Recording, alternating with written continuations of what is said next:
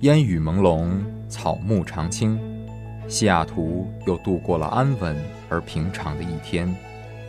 暮色渐沉，喧嚣渐息，每一个夜晚，我们都在同一个地方，让声音乘着电波化为雨水，滋润所传达到的每一处土地。听众朋友，晚上好，欢迎收听直播的华大华声。声过留痕，却永不落脚。因为那道电波所承载的是锋利如现实、飘然如梦想的每一位广播人的信仰。声音在，信仰在，我们在。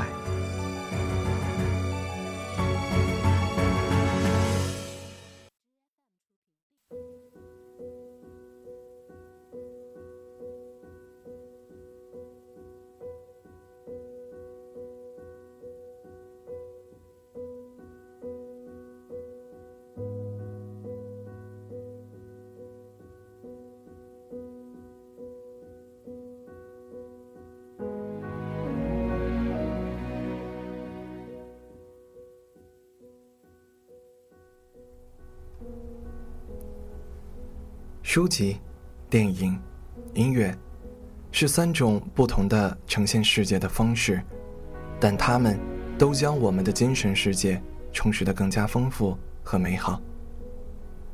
书中藏有灵魂，电影赋予精神，而音乐正是点缀的那一抹灵感。欢迎回到华大华声，忘记时间，听说光影，文字间。现在是西雅图时间晚上十点，北京时间下午两点钟。大家晚上好，下午好，我是主播 John。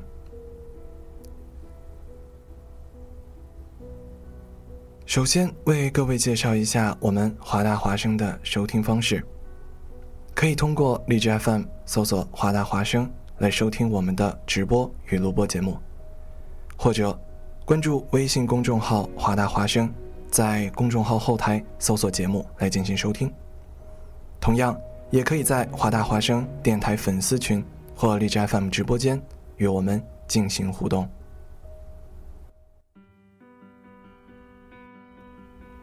今天我们的主题是：成为奥斯卡最大赢家的韩国电影《寄生虫》。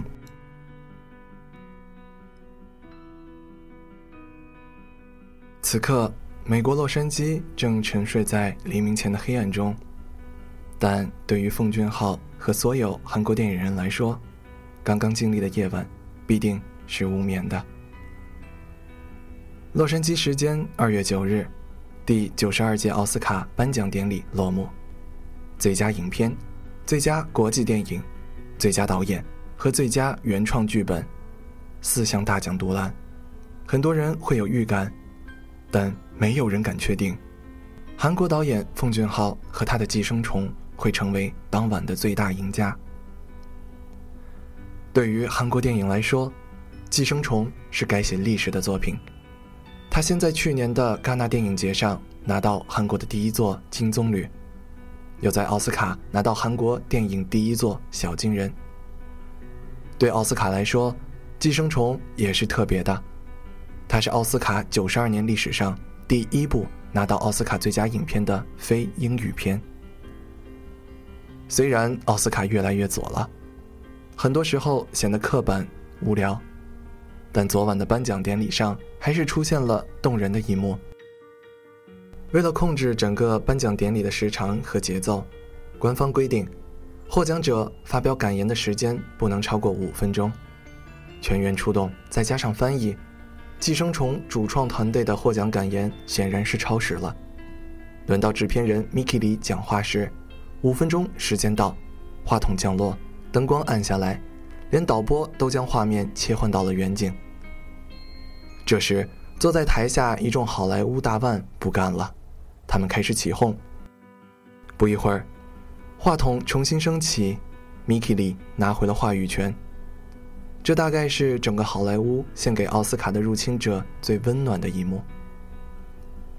同样动人的还有奉俊昊的获奖感言：“我刚开始学习电影时，有一句话让我刻骨铭心：最个人的东西就是最具创意性的东西。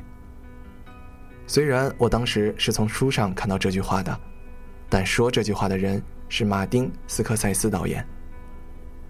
此时，镜头切到以爱尔兰人与奉俊昊同场竞技的七十八岁导演马丁·斯科塞斯，有那么一点点尴尬，但很快他就收下了这份表白。同样，以好莱坞往事提名最佳影片和最佳导演的昆汀·塔伦蒂诺也被他感谢了。因为在还没有多少美国人了解他的电影时，昆汀就把他的电影列入了自己的年度最佳榜单。某种程度上，奉俊昊和以他领衔的很多韩国电影人都是好莱坞的学徒，是马丁·斯科塞斯、昆汀·塔伦蒂诺和众多好莱坞顶级导演的学徒。而如今，学徒出师。那种动情和激动，确实让这次的奥斯卡颁奖典礼有了一点神圣的感觉。回望二零一四年时，当时《雪国列车》刚上映完不久，奉俊昊聊起那部前作，他毫不避讳自己对好莱坞的学习和起步阶段的模仿，他把这种学习视作自己和整个韩国电影不断进步的重要依据，但那时。他也表达了多年在好莱坞拍戏的某种不适感，那种严格的制片人中心制和商业利益考量，让他常常觉得束手束脚。可见，从韩国本土到好莱坞，再回到本土，奉俊昊一直在思考自己与好莱坞、与韩国本土电影的关系。应该说，《小金人》和《金棕榈》属于奉俊昊和《寄生虫》。但他确实和几代韩国电影人的思考与探索脱不了干系。如今正是结果的时候。影史上几乎没有一个电影大师是孤零零降落人间的，他们总是成群结队的到来。韩国电影当然也不例外。如果要寻找共性，那么用好莱坞类型片的叙事方式探索韩国本土的社会。家庭和人性，就是韩国电影这些年最突出的特色。这也是个老生常谈的问题。在这方面，奉俊昊也一直有他的母题：阶级和底层人的故事，似乎是他最喜欢讲述的。《寄生虫》是奉俊昊将类型片、强情片和戏剧元素玩得炉火纯青的一部电影。他也曾被戛纳主席。墨西哥导演冈萨雷斯视作最没有争议的金棕榈作品。当时，冈萨雷斯还提到，《寄生虫》是一部非常本土的，但又具有国际普适性的电影，幽默，故事吸引人。今年的很多主竞赛入围作品都有着关于种族、身份、政治和女性等重要的全球性社会议题，但组委会在评选时不会关注电影的国家。导演背景等信息，电影本身是最重要的标准。虽然奥斯卡与戛纳在对影片的选择和审美上有很大差别，但冈萨雷斯的话依然可以视作奥斯卡接纳《寄生虫》的原因。《寄生虫》想要探讨的问题与奉俊昊前作《雪国列车》有很强的延续性，电影都是在探讨。韩国社会日益严重的阶层问题，只是前作更像标准的好莱坞大片，而后作更接地气而已。看起来是现实主义，实则是一部呈现韩国社会阶级差异的寓言片。电影用地下室、花园别墅的对比呈现贫富差异。一场大雨对富人来说是开晴天 party 的前兆。而大雨淹没了穷人一家的地下室，一家人还要把自己打扮的人模人样，去给富人家的 party 帮忙。电影里很多元素非常韩国，或者说非常东方。儿子有钱的同学送了一块石头摆件给穷人家，象征着财富、运气和地位。而后来，这块石头又成了罪恶的帮凶。在类型片的构架下。导演用细节和小桥段把每个缝隙都填得很满，小到用富人嫌弃穷人身上有总坐地铁的人都会有的那种味道，到用一个镜头展现富人家男主人研发 VR 产品，在热钱里捞金的身份背景，大到探讨阶层差异，到一直困扰韩国的南北朝鲜、美韩关系等政治问题，这些都被自然地融入剧情中，而且是以奉俊昊式的幽默方式。除了剧本精巧和以宋康昊为首的演员表现准确，奉俊昊在电影空间的利用和调度上也非常出众。电影的主要场景只有两个：穷人家的半地下室和富人家的别墅。导演充分利用空间，不仅让空间起到了隐喻现实的作用，还制造了悬疑感，又用巧妙的调度创造了很多幽默桥段。这些技巧元素。每一个单拿出来都没有那么特别，但能把它们如此精巧的组合在一起完成表达，这就是《寄生虫》最成功的地方。很多人更喜欢《杀人回忆》时期的奉俊昊，那个奉俊昊似乎更深刻、更有艺术性。我们无法判断《杀人回忆》放在今天是否能拿到和《寄生虫》一样的成绩，因为今天的《寄生虫》，奉俊昊。和韩国电影的声誉是过去几十年一部部电影叠加的结果。当然，也离不开 Mickey 里们对好莱坞生态的了解，对奥斯卡体系的了解。没有这些，相信奉俊昊和《寄生虫》也无法创造历史。回到2013年，另一位韩国导演杨禹锡的《辩护人》被认为是一部改变国家的电影。《寄生虫》拿下四项奥斯卡大奖后。韩国总统文在寅在 SNS 和官方 Twitter 上发文，对奉俊昊和《寄生虫》主创表达祝贺，并期待奉俊昊的下一部电影。这段话中最重要的是，他给出了一个承诺：《寄生虫》的奥斯卡四冠是过去一百年里所有韩国电影人不断努力的结果。今后政府将进一步为电影人提供能够发挥想象力。大胆创作电影的环境，和奥斯卡大奖相比，这段话对韩国电影的未来更加重要。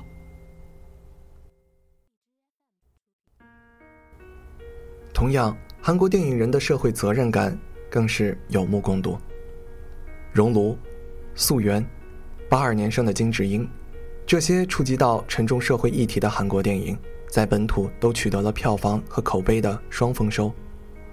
而《熔炉》的上映，更是催生了针对性暴力犯罪的《熔炉法》的诞生，成为一部改变了韩国法律的电影。这在1997年之前的韩国是想都不敢想的。1997年之前，韩国的电影一直面临着严格的审查制度。1997年，金大中政府提出文化立国的策略，随后彻底废除了电影审查制度。取而代之的是电影分级制度，同时电影产业成为了政府重点扶持对象。而就在审查制度废除后不久，奉俊昊的长篇处女作《绑架门口狗》问世，成为了最大的受益者之一。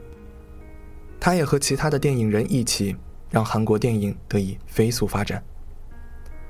如今，不管是电影、电视还是音乐、综艺。韩国都表现出了强大的输出能力，所以《寄生虫》能够拿奥斯卡最佳影片，绝对不是一个单一的事件，它所反映的是韩国电影工业乃至整个娱乐业的胜利。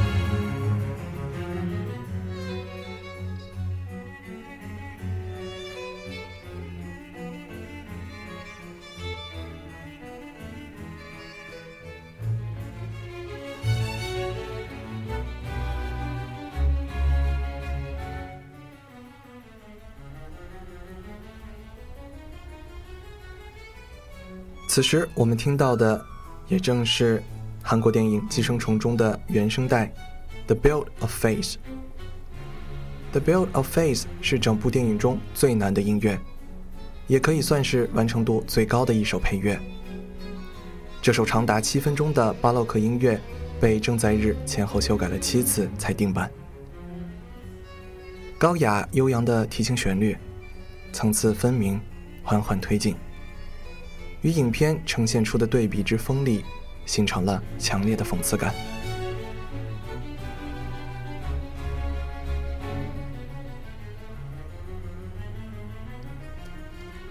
在这部电影里，人类是贪婪的魔鬼，吞噬了对与错的概念。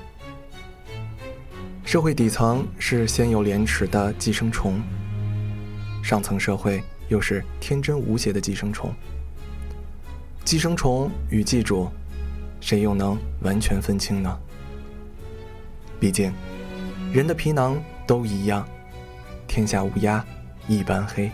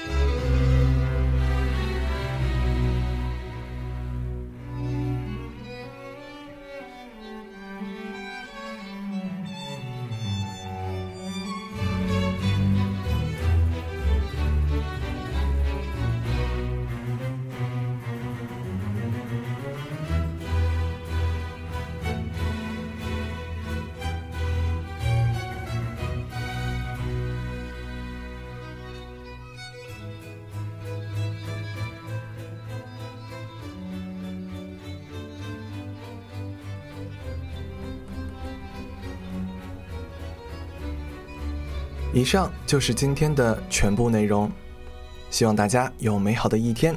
我是主播张，我们下期再见。